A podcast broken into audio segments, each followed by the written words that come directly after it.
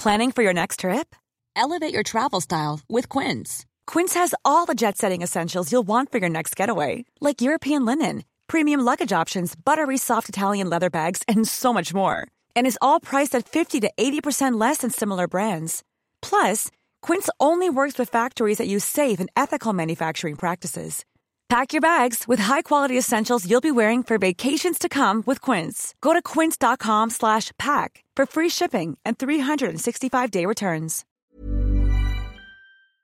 This is a journey into sound. Fellas, I'm ready to get up and do my thing. Oh, yeah. Let's get it on. It's time to get down. I know you're gonna dig this. Hello and welcome to the 100 greatest R&B songs. My name is BJ Berry and these are the greatest R&B songs of all time. And as well, the stories behind them. Let's get started. Today we feature Erykah Badu On and On.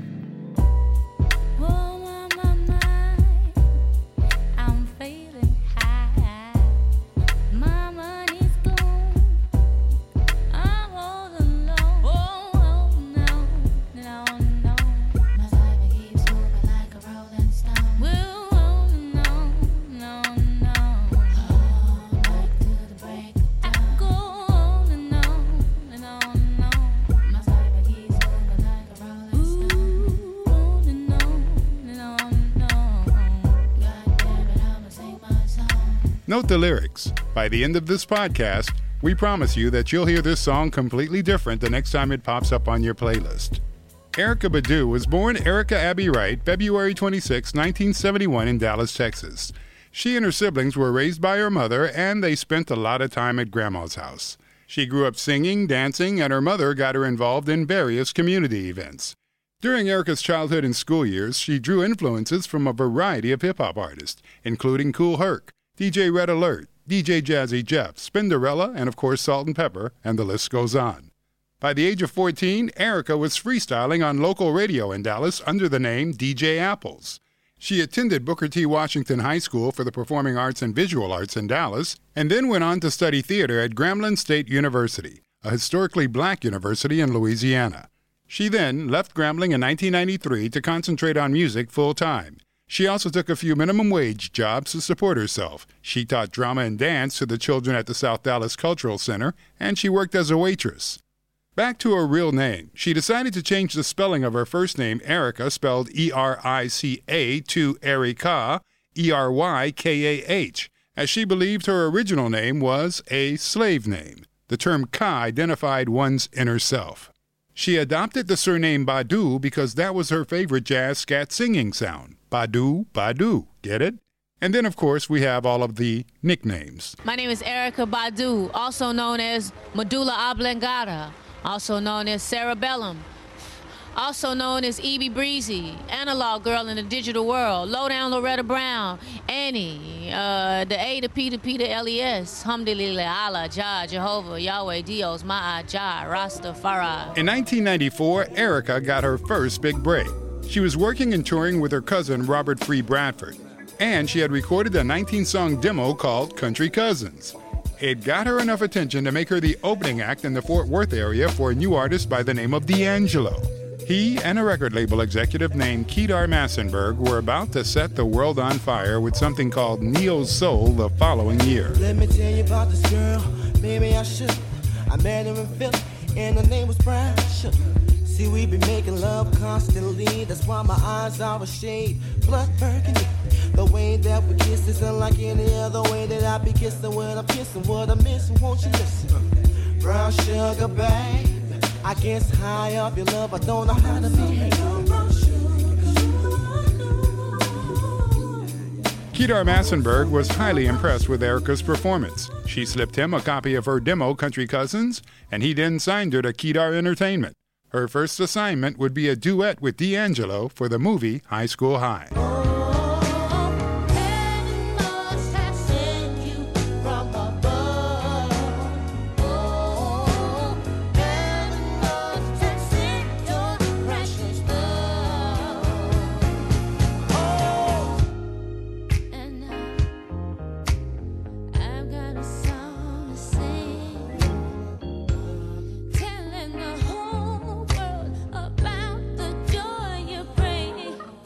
That was in August of 1996. The single had minor success. However, D'Angelo was already riding high with his 1995 release of his album, Brown Sugar, and Kedar Massenburg was getting ready to release Erica's very first album, Baduizm. Before we get into the album Baduizm and the single On and On, a few things should be mentioned. By this point, Erica was involved with a movement called the Five Percenters, or the Nation of Gods and Earth. They first came together in 1964 in Harlem by a guy named Clarence 13X, or his birth name Clarence Edward Smith, who had parted ways with the Nation of Islam. Clarence 13X was also a close affiliate of El Hajj Malik El Shabazz, aka Malcolm X. The Five Percenters claimed not to be a religion, but rather a movement. And at the core of their beliefs was that 85% of the world was blind to the truth, 10% of people in the world knew the truth of existence and they were usually wealthy, and the other 5% were the nation of gods and earth, thus the Five Percenters. The nation does not believe in God per se, but instead, they teach that the Asiatic black man is God and that his proper name is Allah, the Arabic word for God. The nation also believes in supreme mathematics and a supreme alphabet, among other things. Basically, a set of principles created by Allah the Father, and Allah the Father was Clarence 13X or Clarence Edward Smith. Truth is, the Five Percenters have influenced hip hop almost since the very beginning. Artists like Malcolm McLaren and the world famous Supreme Team. And you know I got to have that. Some people, some people, some people, some people, some people listen for history. Some people listen because they want a mystery. Jay Z, From standing on the corners bopping to driving some of the hottest cars New Yorkers ever seen. Eric B. and Rakim, It's been a long time. I shouldn't have left you without a strong rhyme to step to. Think of how many weak shows you slept through. Time's up. I'm sorry I kept you. and LL. Cool J. Don't call it a comeback. I've been here for years. I'm rocking my pants, putting suckers in fear, making the tears rain down like a monsoon. Listen to the bass go boom.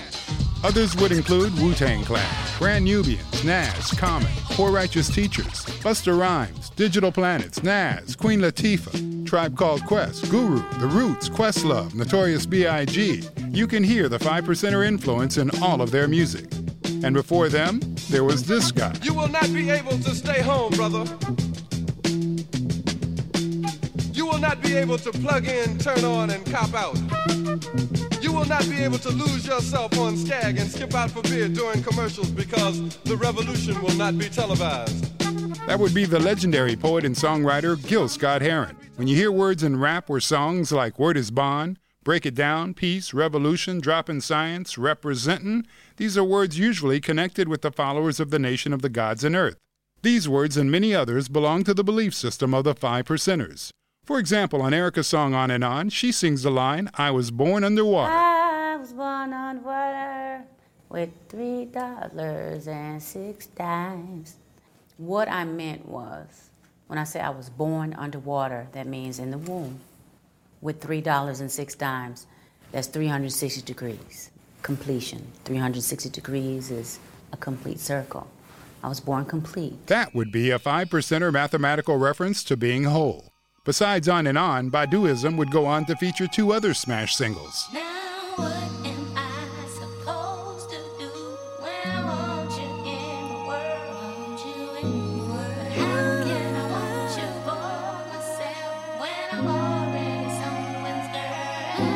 Next Lifetime. And then, just to keep it real, the other side of the game.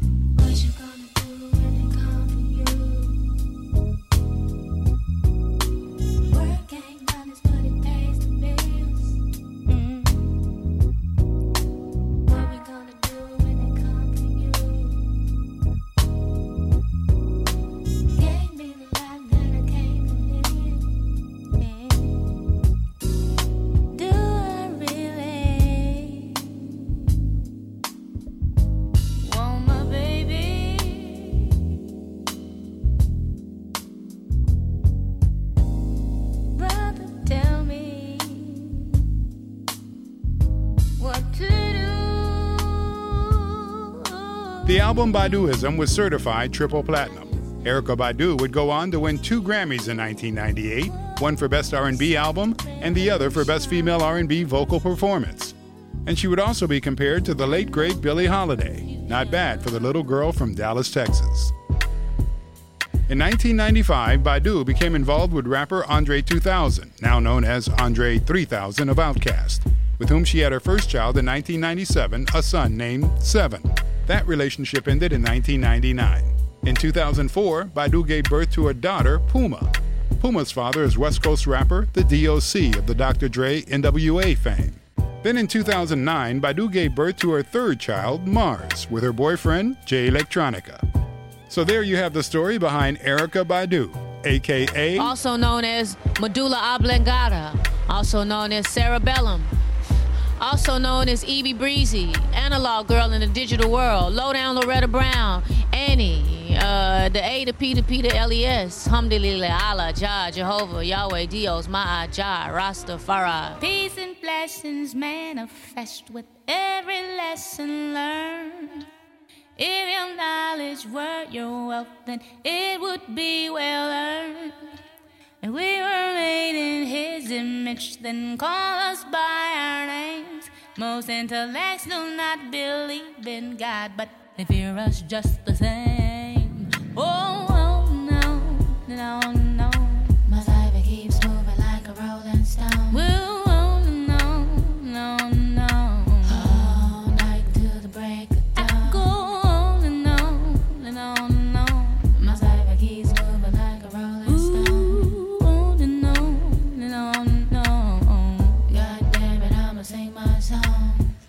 Today, Erykah Badu is still holding it down, raising three kids, recording great music, and if you're lucky enough, you can catch her on tour. You've been listening to the 100 greatest R&B songs of all time. Before we let you go, we'd like to remind you to subscribe to this podcast. Check out our playlist on Apple Music and Spotify. And while you're there, make a song suggestion. And the beat goes on. My name is BJ Berry. Thanks for listening, and we'll see you the next time.